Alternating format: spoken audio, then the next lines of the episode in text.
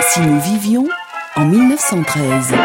La chronique d'Antoine Pro. Eh oui, car Antoine Pro nous parle aujourd'hui de l'influence de l'Église catholique il y a 100 ans. Si nous vivions en 1913, chers auditeurs, il nous faudrait changer de repère politique, car la question religieuse tenait une place qu'elle a perdue.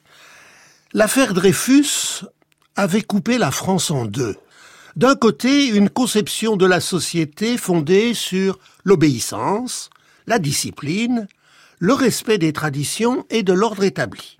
De l'autre, la liberté individuelle et le progrès par la science et la libre pensée. Être républicain, à l'époque, c'était choisir ce camp. Or l'Église catholique constituait la principale force sociale de l'autre camp. D'où le combat engagé contre elle dans le sillage de l'affaire Dreyfus. L'influence de l'Église reposait sur deux bases.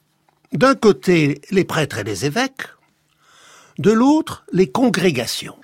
C'étaient des associations dont les membres vivent ensemble en faisant vœu de pauvreté, de chasteté et d'obéissance. Les congrégations poursuivent des objectifs variés, l'enseignement, le soin aux malades, les missions à l'étranger, etc. La loi de 1901 sur les associations visait en fait les congrégations. Beaucoup de congrégations féminines étaient autorisées.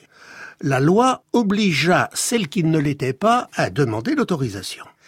Et les radicaux l'ont généralement refusé. Puis ils ont voté en 1904 une loi interdisant l'enseignement aux religieux et religieuses, même autorisés. Il y avait en France, à cette époque, environ 35 000 religieux, 35 000, hein, comme les frères des écoles chrétiennes, et 130 000 bonnes sœurs en robe et en cornette. Les deux tiers enseignaient, sauf quelques exceptions, notamment les congrégations hospitalières, dont on ne pouvait pas se passer faute d'infirmières. Les congrégations n'eurent qu'un choix, partir à l'étranger pour continuer leur vie monastique, ou bien quitter l'habit religieux et vivre plus ou moins comme tout le monde. Les deux tiers des écoles catholiques se reconstituèrent dans un local qui n'appartenait plus à la congrégation et avec des maîtres ou maîtresses en habit civil. Trente mille religieux et religieuses choisirent l'exil. D'autres, enfin, quittèrent leur ordre religieux. L'Église catholique se trouve ainsi en 1913 privée de deux grands moyens d'influence l'enseignement et les congrégations.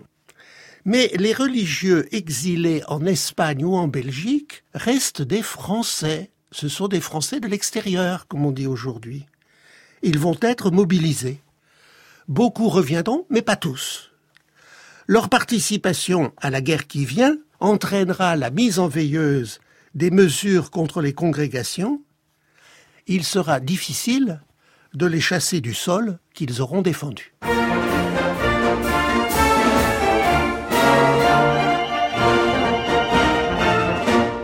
Demain dans la France en 1913, au-delà de l'Église catholique, la question religieuse en général.